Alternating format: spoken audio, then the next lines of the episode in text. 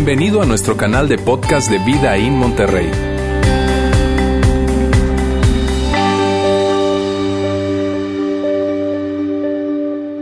Hoy vamos a, a tener un tema que tiene que ver con las elecciones y es obvio porque lo estamos teniendo, porque estamos en un mes de elecciones, es algo muy relevante para nuestro país, para México, y por eso vamos a hablar acerca de esto.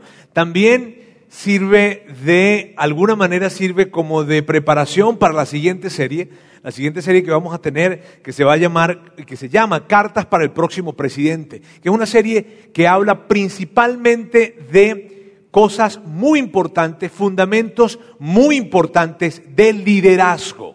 Muy buena la serie y que estamos buscando terminar cada, cada domingo con una carta dirigida al próximo presidente con la esperanza de que cuando gane, ¿verdad? Quien vaya a ganar pueda leer, pueda llegar a leer estas cartas. ¿Está bien? Así es que de eso se trata la próxima serie. Ahora, el día de hoy yo quiero comenzar haciendo una pequeña encuesta, una pequeña encuesta aquí informal, pero les voy a pedir que por favor todos participen, que levanten sus manos. ¿Bien? Para, y, que tiene que ver con todo esto del tema de las elecciones. ¿Cuántos, perdón, perdón, gracias. Gracias, no sé por qué, pero bueno. Este, miren bien. Eh, ¿Cuántos de ustedes, cuántos de ustedes, eh, todo este tema y todo este drama de las elecciones, que la gente que habla, que el debate, que lo veo, que no lo veo, que hablaron, que dijeron, que la conversación y cuando alguien está hablando les emociona y les empieza como que, tú sabes, a generar ese calorcito por dentro, en fin, ¿cuántos les gusta, les encanta, les gusta pues ese, ese, ser parte de esto y todo este drama que hay alrededor de las elecciones? A ver, levante la mano, levante la mano. Muy bien, excelente. ¿Cuántos no les gusta. ¿Cuántos cuando llega ese tema inclusive se ponen nerviosos? Y cuando están en la, en la, casa, en la comida familiar, ¿sabes? Y alguien saca el tema, ay, no, iba el tío otra vez. Y, y, tú sabes, y coloca el tema y se pone nervioso porque no quieren, porque hay tensión, porque hay opiniones encontradas. ¿Cuántos no les gusta este tema? A ver. Muy bien. ¿Cuántos, cuántos les gusta sacar el tema? O sea, son de los que no me gusta, no me gusta, pero yo lo saco. Yo lo saco y me gusta cuando se pone la cosa candela. Ahí yo levanto la mano. Ah. Bien, ok. Eh, ¿Cuántos piensan que es un tema que no se debería estar hablando? Inclusive, inclusive, es un tema que no se debería estar hablando ni siquiera en una iglesia. Que no se debería estar hablando en la iglesia este tema. A ver, ¿cuántos levantan la mano? A ver, a ver. Muy bien, sin embargo vinieron, felicidades, gracias por estar con nosotros. Este, ahora miren, miren bien, ¿Qué, cuál es mi punto con esto? Mi punto es que el tema político es un tema que emocionalmente no es neutro. ¿Sabes? Emocionalmente el tema político no es algo neutro, siempre levanta emociones siempre levanta tensiones, siempre levanta intensidad, algunas personas con mayor intensidad que otras, pero el tema político no es algo que se puede colocar en un, tema, en un punto neutro. Cuando tú hablas de política, sabes, las emociones van a estar de por medio. Y por eso muchas veces te dicen, mira, no hables de política, de religión, ni de deporte, ¿cierto? Dicen, ¿por qué? Porque las emociones van a estar involucradas y tienes que cuidar eso. Y vamos a hablar acerca de eso el día de hoy por lo relevante que es. ¿Y por qué digo por lo relevante, amigos? Porque particularmente estas elecciones también tienen cierto tono para México y yo lo he notado este, acá la gente está un poco tensa, hay tensión, hay empresas que están deteniendo inclusive inversiones para hacerlas después de que sean las, elecciones, hay personas este, que se habla de empresarios que están mandando algún tipo de comunicados internos de las empresas como para poder invitar a sus, a sus eh, eh, trabajadores que sean sabios, que sean cuidadosos con, con, esta de las, con estas elecciones que vienen y hay cierta tensión. De hecho, cuando la gente sabe que yo soy venezolano, se me acerca y me dicen, oye, me cuéntame por favor, ¿cómo empezó la cosa en tu país? No se pueden imaginar la cantidad de personas que se acercan para preguntarme eso cuando se enteran que soy venezolano. E, entonces, ahora, e, este es un tema que es necesario hablar y que yo no, no, vamos a hablar acerca de tendencias políticas para nada, en lo absoluto vamos a hablar acerca de eso, pero es necesario abordarlo porque si tú no te, mírame, si tú no si tú no eres sabio e intencional con este tema, que alguien pueda decir, no puede ser, yo vine a la iglesia para escuchar esto, hablar de, o sea, vengo toda la semana hablando de, política y hoy voy a hablar, me van a hablar de política. En la iglesia no puede ser. Mira, aun, cuando tú de repente puedas pensar eso, ¿por qué lo hablamos? Porque si, no nosotros, si nosotros no nos damos, eh, eh, somos intencionales en esto, esto es lo que puede pasar. Nos vamos a infectar y no nos vamos a dar cuenta. En qué momento y cosas pueden pasar, en términos relacionales, cosas pueden pasar y, y no nos dimos cuenta. ¿Sabes? Por eso es importante hablar acerca de esto. Es relevante porque estamos en este tiempo. Y yo lo que voy a hacer el día de hoy es que voy a lanzarles un reto a todos los que son seguidores de Jesús. A todas las personas que están acá que son seguidores de Jesús. Seas cristiano, católico, yo te voy a lanzar un reto. Y si tú no eres un seguidor de Jesús y estás con nosotros hoy por primera vez, muchísimas gracias por estar acá. La verdad, y con todo el corazón te digo, gracias por venir, gracias por aceptar la invitación de esa persona que te invitó. Es un honor que estés acá y nosotros hacemos todo esto para ti. Y si tú no eres un seguidor de Jesús, y, no es la primera vez, sino que ya tienes tiempo viniendo, no eres seguidor de Jesús, pero sigues viniendo y sigues conectado con nosotros, gracias por mantenerte conectado con nosotros. Porque eso habla muy bien de ti, eso habla de lo amplio que tú eres y que aunque probablemente pensamos diferente, igual tú sigues con nosotros y sigues conectado. Gracias por estar el día de hoy acá. Ahora, a ustedes que no son seguidores de Jesús, les digo algo. Independientemente de que tú no seas un seguidor de Jesús, tú hoy vas a escuchar algo que Jesús dijo, que tú vas a estar de acuerdo con él. Y ya lo vas a ver. Así que el reto que yo voy a lanzarles el día de hoy, para que lo apliquemos desde el día de hoy hasta el primero de julio, ¿está bien? Hasta el primero de julio, es el siguiente. Que por favor coloquemos nuestra fe antes que la política. Que coloquemos la fe antes de la política. Que antes de contestar, antes de opinar, antes de comentar, antes de que tú sabes que se, se, está pensando, están hablando de política y tú estás, tú no estás escuchando a nadie. Tú estás esperando que llegue el turno tuyo para hablar. Eso es lo que está pasando. Pero antes de que tú hables, antes de que comentes, antes de que expreses cuál es tu posición, antes de eso, tú pases lo que vas a decir, pases lo que vas a comentar, pases lo que vas a hacer por el filtro de la fe y luego por el filtro de la política. Lo que te quiero pedir en términos prácticos es esto, que tú seas un seguidor de Jesús antes que un panista, antes que un priista, antes que un morenista, antes que un independiente, antes que, antes que un derechista o un izquierdista que tú seas un seguidor de Jesús. Que tú, mira bien, que tú puedas colocar tus convicciones políticas y las subordines, las subleves, las sometas bajo tus convicciones de fe. Eso es lo que te quiero pedir. Y puede que tú digas, y tú, puede que tú me digas, Roberto, no, eso es muy difícil para mí. No, es que Roberto, tú no, no, no, no, es que me estás pidiendo algo que es demasiado difícil, demasiado. Pero, pero mira, yo, yo sé, yo entiendo que puede ser demasiado difícil para ti, pero te voy a decir algo, yo sé que tú puedes hacerlo. Y yo sé que tú puedes hacerlo. Y sé, ¿por qué sé que puedes hacerlo? Porque cuando se trata de la eternidad, tú no estás pensando en pasar la eternidad en los pinos. No. Sabes, tú, mira bien, en la vida hay cosas que suceden que nos ayudan a entender que la política no es lo más importante. En la vida nosotros aprendemos por situaciones, por diferentes situaciones que pasan, que la política no es lo más importante y tú sabes eso. Mírame, a mí como, como pastor me ha tocado hablar con personas, acompañarles en situaciones difíciles de crisis familiares, personales, de enfermedad, de salud, en fin.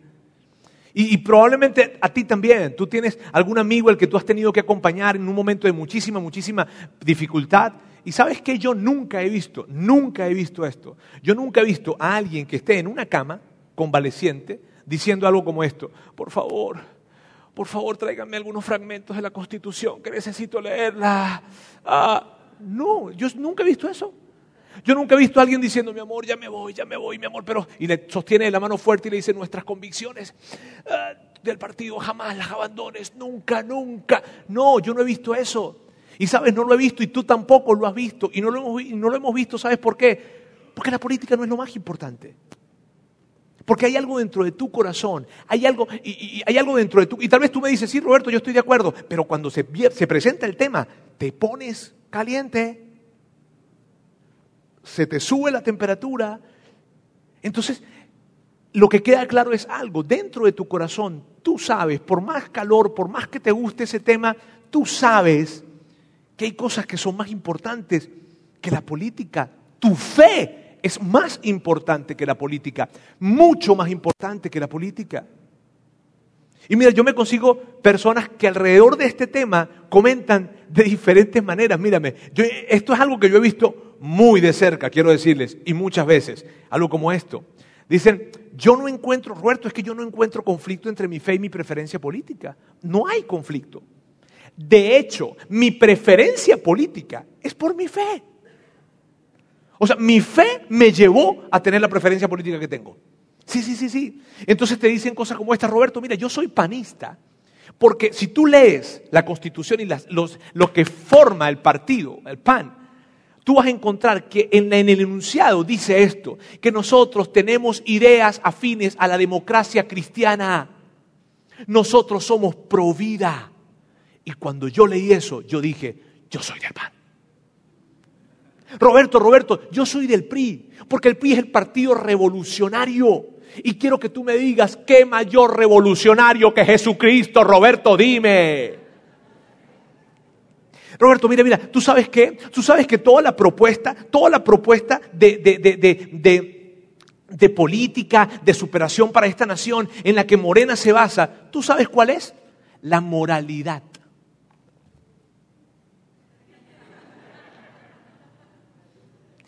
Dime, ¿en qué se basa nuestra fe? ¿En qué se basa el cristianismo? En la moralidad. Y cuando yo vi eso, yo dije, Jesús, me estás hablando. Entonces buscamos de alguna manera y decimos, no hay conflicto entre mi política y mi preferencia de fe, perdón, entre mi fe y mi preferencia política, no la hay. De hecho, algunos lo expresan de esta manera. Primero la Biblia, segundo la política. Y sabes, esto no es suficiente. Decir primero la Biblia, y, no te animo a que lo digas, no te animo a que lo digas. Primero la Biblia, segundo la política, eso no es suficiente. ¿Por qué? Porque ¿sabes lo que pasa cuando decimos eso? Te aseguro que van a conseguir un texto en la Biblia que sacado del contexto se convierte en un pretexto. Te aseguro que van a buscar un, texto en la Biblia para justificar o argumentar su posición eh, política. O otros dicen de esta forma. Primero Jesús, segundo la política. Y tampoco esto es suficiente. Porque esto es lo mismo. Y te aseguro que van a conseguir algo que Jesús dijo. Algo que Jesús dijo, lo van a tomar para hacer ver a Jesús de su lado. Cuando Jesús estuvo aquí, Él no estuvo en ningún lado político como tal. Para nada. Sin embargo, ellos son artistas para eso y lo van a poder lograr. Por eso el tema de primero la Biblia y segundo la política, o primero Jesús y segundo la política no es suficiente. Y entonces, ¿qué es suficiente, Roberto? ¿Sabes qué es lo suficiente? Que tú y yo podamos enfrentar esta situación de la forma en la que Jesús enfrentaba todas, no tan solo la política, sino todas las situaciones. Entonces, lo que vamos a hacer nosotros es esto. Para hacer esto correctamente, debemos hacer algo que Jesús hizo. Y cuando yo digo correctamente, ¿a qué me refiero?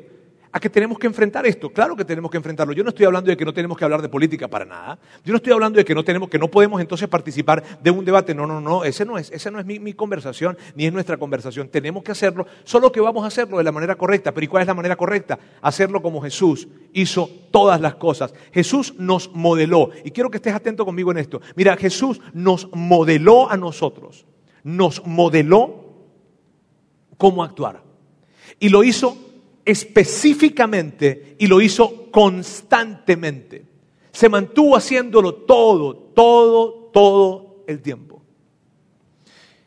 Jesús, y es algo sencillo, pero tan profundo. Y yo quiero que tú, todos los que están acá, por favor, este es el momento en que se despiertan y en que sueltan el teléfono celular por un segundo y, y me ven. Miren bien, miren bien. Si tú quieres ser una mejor persona, un mejor profesional, un mejor esposo, un mejor padre, una mejor madre. Si tú quieres ser un, si tú eres un líder político y estás con nosotros acá, si tú quieres ser un mejor político, tú tienes que hacer esto que Jesús hizo.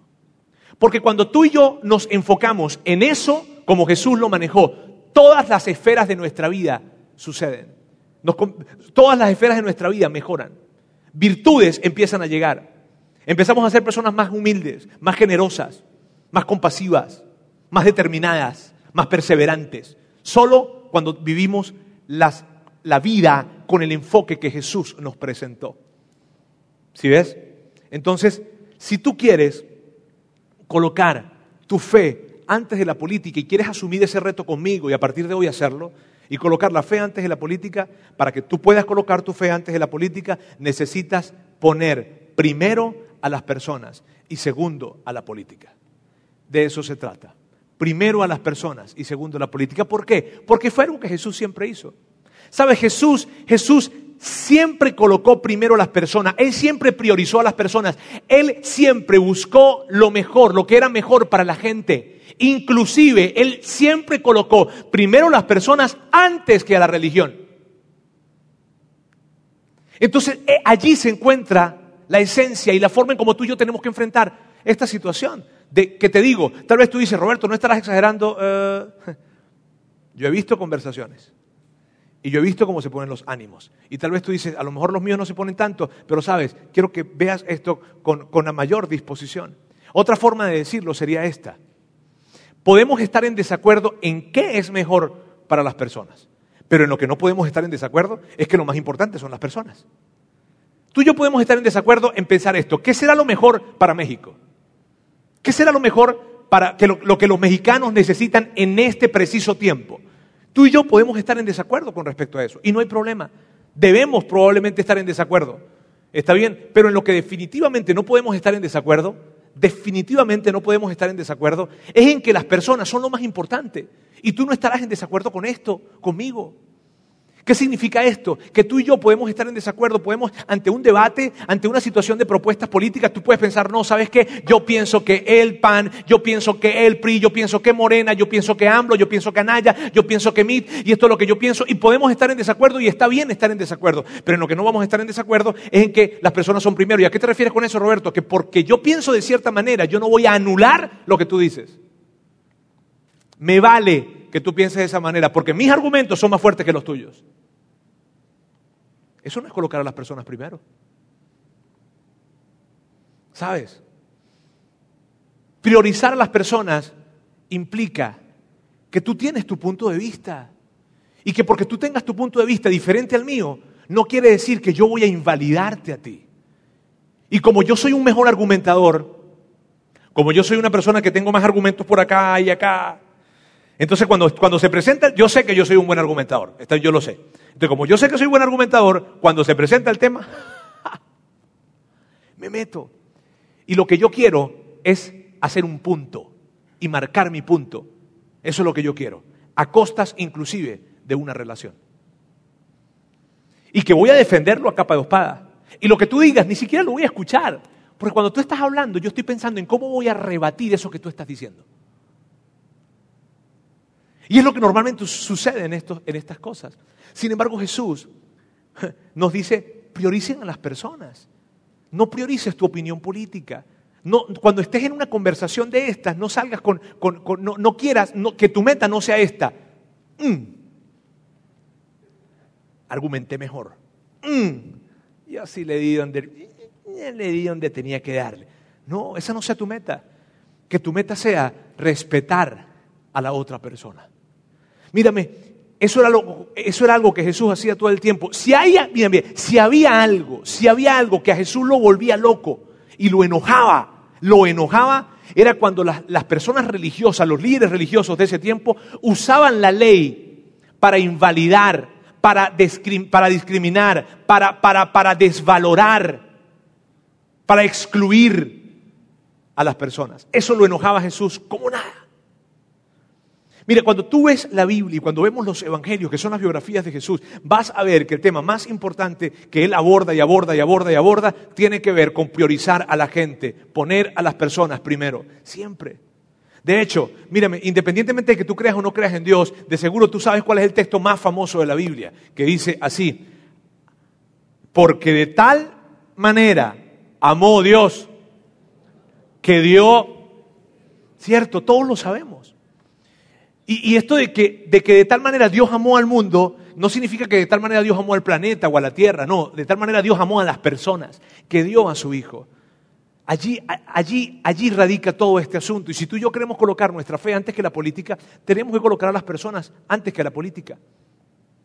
Mira, en una oportunidad Jesús estaba eh, platicando con, con, con algunas personas que le estaban haciendo preguntas capciosas para agarrarlo de alguna manera. Ya le habían hecho varias, no lo habían agarrado. Y entonces le lanzan otra le dice, bueno Jesús, nosotros sabemos que tú vienes de Dios y, y esto más o menos es lo que, lo que sucedió. Nosotros sabemos que tú vienes de Dios y bien, y tú vienes de Él, en fin. ¿no? Ahora nosotros queremos preguntarte esto. Si tú vienes de Dios, sabemos que para Dios hay muchas cosas que son importantes o hay varias cosas que son importantes, pero ¿qué es lo más, más, más, más importante para Dios? Dime, Jesús, dinos. Entendemos que para Dios hay muchas cosas importantes, pero dinos algo, ¿qué es lo más, lo prioritario, lo que, que, que es más, más, más, más importante para Él? ¿Qué es? Y entonces Jesús les contestó de esta forma.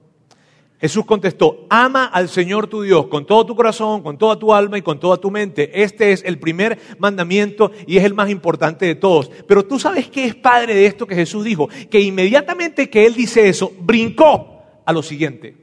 Inmediatamente que él dijo ese, este, este, mandamiento, salta al siguiente. ¿Por qué Jesús saltó de una vez al siguiente? Te voy a explicar por qué. Saltó al, al siguiente porque Jesús entendía que en este mandamiento hay mucha ambigüedad. Es muy, es muy amplio. Hay muchísimo margen. Mira, si tú te acercaras a preguntarle a Naya, a Mid, a AMLO, a decirle a esos candidatos presidenciales, tú amas a Dios, ustedes aman a Dios, ¿qué crees tú que contestarían? Claro, Claro. Y si le preguntaras, ¿pero lo amas con toda tu alma? Bueno, no sé qué es alma, pero sí, yo lo amo. ¿Pero lo amas, lo, amas con toda tu alma, con toda tu mente, con todo tu ser? No sé qué diferencia hay entre los tres, pero yo lo amo. Y Jesús sabía eso. Jesús sabía que el término de amar a Dios es muy ambiguo, es demasiado ambiguo, es muy, hay mucho margen. Tú ves a la gente que dice, ay, es que yo amo a Dios tanto. Y entonces Jesús, para traer más claridad, para aterrizar una idea que puede ser muy elevada a algo más tangible, Él pasó y dijo lo siguiente. Hay un segundo mandamiento que es igualmente importante. o sea, Él dijo que, eh, no se me vayan, no he terminado, no he terminado. Hay otro mandamiento y es igual de importante al que les acabo de decir. Así, ¿cuál? Ama a tu prójimo como a ti mismo. Jesús lo que estaba diciéndoles era esto. Ama a Dios en tu interior y demuéstralo en tu exterior. Eso es lo que significa esto. Ama a Dios en tu interior y demuéstralo en tu exterior. ¿Cómo lo demuestro? ¿Yendo a la iglesia? No. ¿Cómo lo demuestro? ¿Cantando? No. ¿Cómo lo demuestro? Levantando las manos, no. Lo demuestras tratando bien a los demás, tratando con amabilidad a otras personas, tratando con respeto a esos que no son del mismo pensamiento político que tú tratándolos con respeto. Y tú sabes qué es lo que yo veo, que muchas personas cuando se meten en ese tipo de debates cuando se meten a expresar sus pensamientos políticos, lo que hacen es menospreciar a la gente por tener un pensamiento político diferente al de ellos. ¿Cómo puede esta persona pensar de esa forma? ¿En qué cabeza cabe? Jesús dice, esto es lo más importante, ama a Dios en tu interior y demuéstralo en tu exterior. Y luego continúa y dice esto. Toda la ley y las exigencias de los profetas se basan en estos dos mandamientos. Mira, nosotros no podemos ni imaginarnos, nosotros no podemos ni imaginarnos el impacto emocional que tuvo en las personas que estaban escuchando esto cuando Jesús lo dijo. No podemos imaginarnos. Cuando Jesús dijo, hey amigos, todas las leyes, esas seiscientos y pico de leyes que ustedes, que ustedes tienen, y todo lo que dijeron los profetas, todo, todo, todo eso se basa en estos dos. ¿Qué es lo que estaba diciendo él? Él lo que estaba diciendo él era esto. Si a ustedes se les, se les, olvidan todas, todas, todas esas leyes, si a ustedes se les olvidan todas las leyes y se les olvida todo lo que los profetas dijeron, si se les olvida eso, miren bien, si ustedes cumplen estos dos, van a cumplir todos. Eso es lo que estaba diciendo. Jesús lo que estaba diciendo era, era esto. Lo más importante, y quiero que me escuches en esto, lo más importante en el mundo es amar a Dios y demostrarle ese amor a Dios, no amando a Dios. ¿Sí me hago entender con este huevo de palabras? Lo más importante es que ames a Dios y que le demuestres ese amor a Dios, pero no amando a Dios, amando a los demás, tratando con respeto a otros. Es más, primero es la gente. Y tal vez tú digas, no, Roberto, espérate un momentico, primero es Dios. Sí, sí, sí, sí, sí, sí, sí, sí. Y Dios, que es primero, te dice que primero es la gente. Y Él lo está presentando allí. Ahora fíjense bien. Imagínense esto. Yo quiero, yo quiero, yo quiero, y mira, si tú quieres colocar tu fe antes que la política, necesitas colocar a las personas antes que la política. Y tal vez tú digas, bueno, Roberto, ¿sabes qué? Yo no soy tan, tan apasionado con esto de la política. ¿Ok? ¿Cuál es tu pasión? ¿La religión? ¿Los deportes? ¿Qué? ¿Tus pensamientos acerca de la maternidad, de la paternidad, de vivir la vida? ¿Qué? Coloca las personas antes de eso que sea muy importante para ti. En este tema se trata de política, pero puedes colocar lo que tú quieras allí. Coloca a las personas primero, antes de Imagínense esto, amigos, imagínense que de, hoy, del día de hoy hasta el 11 de, perdón, del día de hoy hasta el primero de julio, en todo México, desde Oaxaca hasta Chihuahua. ¿Lo dije bien? ¿Sí? Muy bien. En todo México, desde el sur completo de México hasta el norte, que todas las personas de México, todas, todas, todas, todas, decidieran de hoy hasta el primero de julio amar al prójimo como a sí mismo.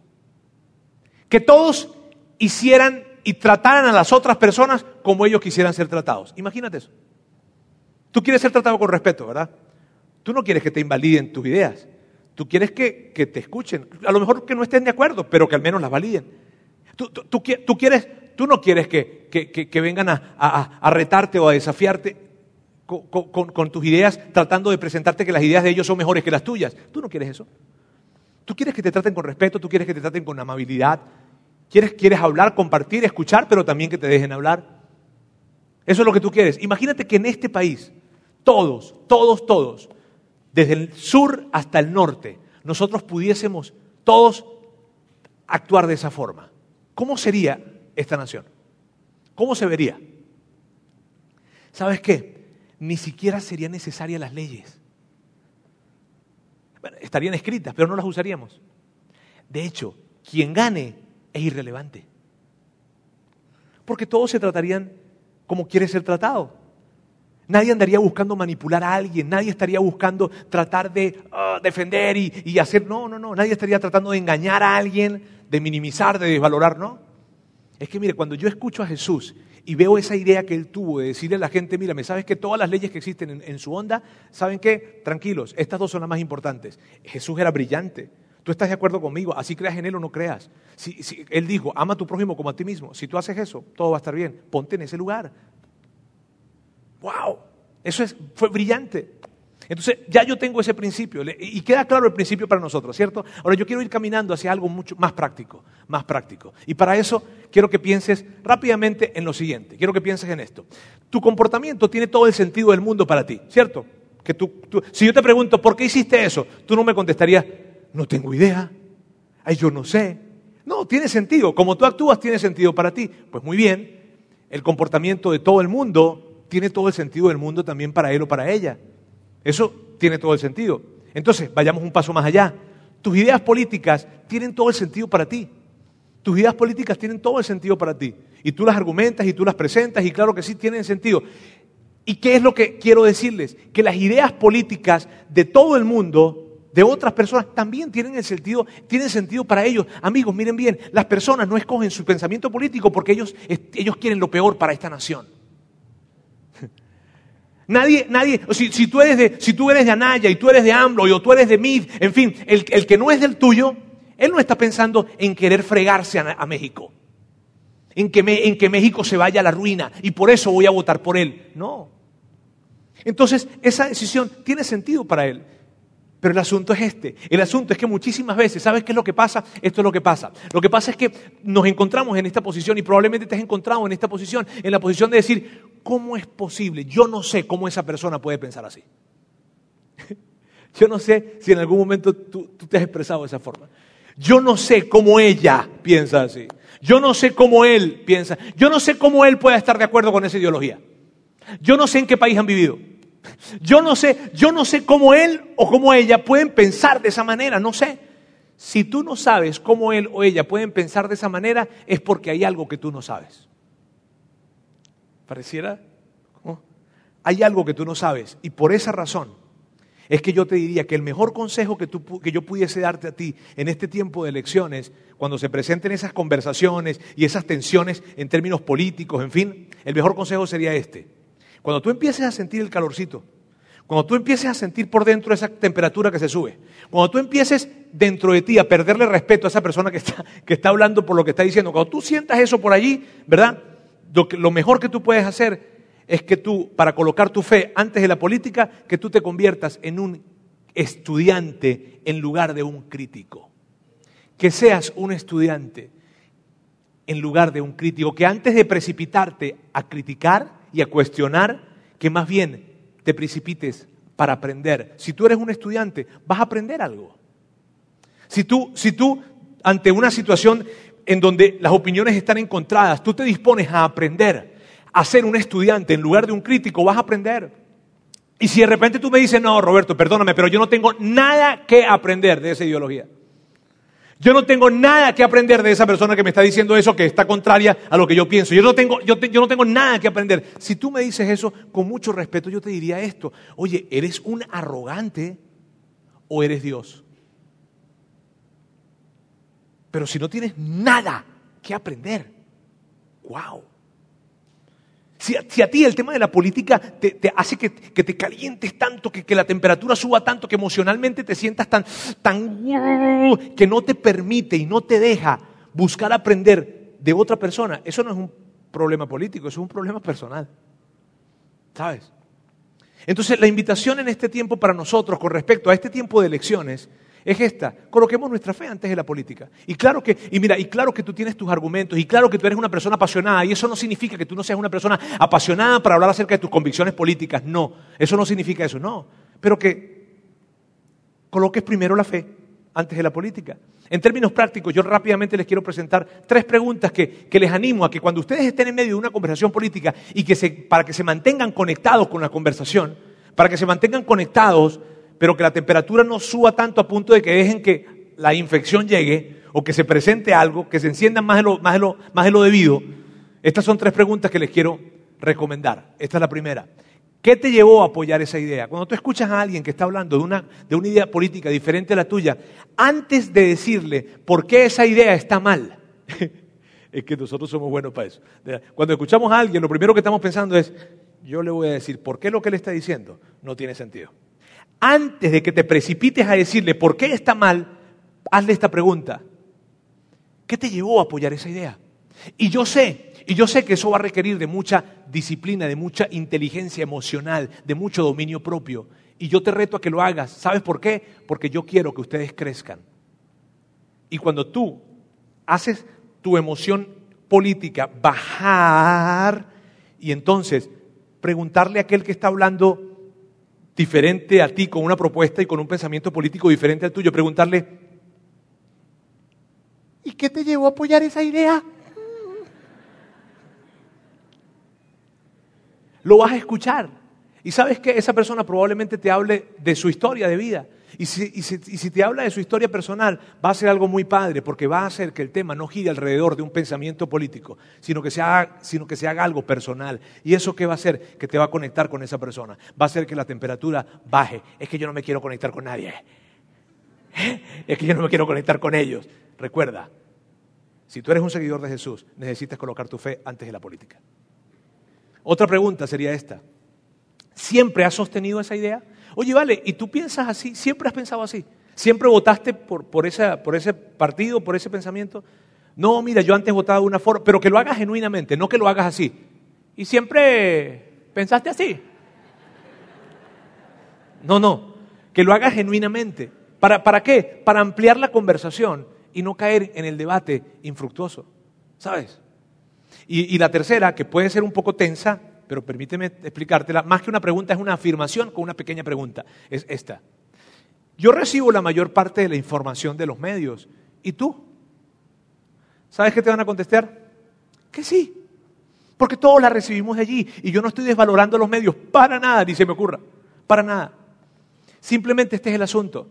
De que todos si tú eres diferente al pensamiento político de otra persona, todos reciben, la gran mayoría de la información que reciben la reciben de la misma fuente. ¿Y sabes qué significa eso? Que la estás recibiendo de una fuente que está limitada.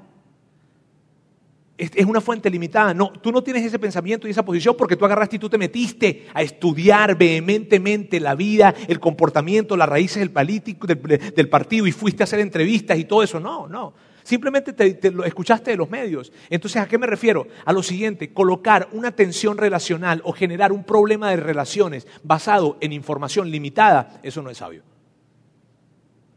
Hay que tener cuidado con respecto a esto. Así que amigos, para bajar la temperatura de esas conversaciones políticas, ¿Está bien? Estas son tres preguntas que yo quiero animarles a que tengan. Y ya para terminar hoy, que probablemente tú estás pensando, este es el peor sermón que yo he escuchado en esta iglesia. Probablemente estás pensando, este es el peor mensaje que he escuchado. Ok, mírenme, y que es importante que lo habláramos por lo que estamos pasando como país. Quiero darles la conclusión, ¿está bien? Y esta es la conclusión.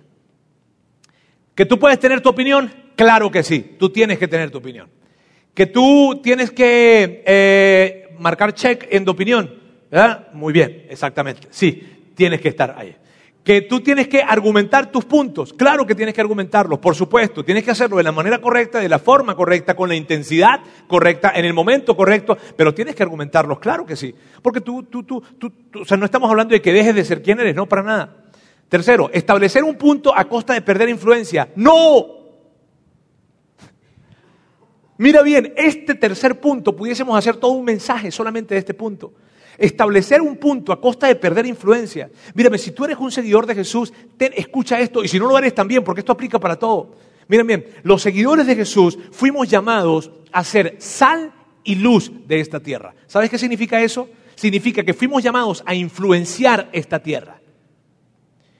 Nosotros fuimos llamados, este, si tú eres un seguidor de Jesús, tú y yo fuimos llamados a cuando vemos que la eternidad de una persona está en juego, de alguna manera acercarnos e intervenir. Tú y yo fuimos llamados a, poder guiar a las personas en medio de, situaciones de, relaciones en tensión, ayudarles a restaurar relaciones, restaurar relaciones entre matrimonios, entre padres e hijos, entre hijos y padres, entre hermanos. Tú y yo fuimos llamados para proveer y proponer e impulsar restauración y sanidad a un mundo herido. Tú y yo fuimos llamados a ser una voz de esperanza en este tiempo para aquellos que no la tienen. ¿Y tú sabes cómo vamos a poder hacer eso? ¿Tú sabes cómo vamos a poder lograr eso? Con nuestra influencia. Cuando las personas quieran escucharnos. Así es que perder tu influencia por un punto político es absurdo. De hecho, permítame decirle esto con muchísimo respeto, pero es tonto. Miren amigos, al final del camino, el tema de las políticas, lo que cuenta, lo que cuenta es tu voto. Y tú lo vas a dar el primero de julio. Tú lo vas a dar, tú vas a sellar ahí donde quieres sellar, donde tienes que sellar, donde, donde es tu convicción sellar. Y está bien y debes hacerlo, tienes que hacerlo. Pero no, bajémosle al tema de, ah, porque te voy a explicar lo que va a pasar. El primero de julio va a ganar quien tenga que ganar. ¿Está bien? Va a ganar quien tenga que ganar. Las, elecciones van a pasar. ¿Y qué es lo que va a pasar? Que esa persona, ese familiar, esa persona en el trabajo, ese amigo, ese, ese vecino, ¿verdad? El día de mañana va a pasar por una situación difícil. Va a pasar por una tensión en su familia, con un problema en su matrimonio o con sus hijos va a tener algunas preguntas acerca de Dios y esa persona va a querer preguntarte a ti acerca de eso. Pero sabes qué? No lo va a hacer, porque Él va a recordar que esa vez que habló contigo acerca de política, tú te pusiste tan intenso y tu respuesta fue tan emotiva que perdiste la influencia en Él. Porque Él va a recordar cuando Él leyó en tu muro de las redes sociales cómo tú hablaste y dijiste acerca de uno o del otro. Y en ese momento tú has perdido tu influencia en alguien que te va a necesitar el día de mañana. Oh. No, lo hagas, no la perdamos. Por último, amigos, por último, poner en riesgo una relación. Nunca. Amigos, yo quiero que me escuchen aquí con esto, por favor. Miren bien, miren bien. Esto no me lo contó alguien. Esto no fue, esto no fue que alguien me dijo algo, no. Yo lo vi de primera mano y yo vi cómo familias se dividieron a causa de las diferencias políticas en mi país. Yo lo vi. Y tal vez tú dices, Roberto, no es para tanto. Es que no fue con una sola conversación. Empezó con una. Pero ¿sabes qué fue lo que pasó? Que cuando éramos tan unidos y comíamos todos los domingos como familia, ah, llegaban papá, mamá, mi hermano, mi cuñada, mi cuñado, y todos llegaban. Pero él o ella empezaban a opinar y se ponían muy calientes. Y tú también. ¿Sabes qué fue lo que pasó? Que sin darte cuenta se empezaron a separar y ya tú no querías escucharle. De hecho, cuando iban a comer, te preguntabas, ¿irá el tío? ¿Será que viene fulano? Así que amigos, quiero decirles algo. Por favor, coloquemos la fe antes que la política. Y eso significa colocar a las personas antes que a la política. Porque mírame bien, jamás la política será un argumento grande para que tú vayas a afectar tu relación con tus hermanos, con tus padres, con tu cuñado. Eso no, no es importante. ¿Está bien? Permíteme orar. Dios quiero darte gracias el día de hoy. Gracias porque, porque aún, mírame, aún para este tema de las elecciones, que no es que está sucediendo todo el tiempo, sucede cada tanto tiempo, cada cinco, seis años en diferentes países, en fin. Eh, tú, tú nos ayudas a poder manejar estas situaciones de una manera sabia.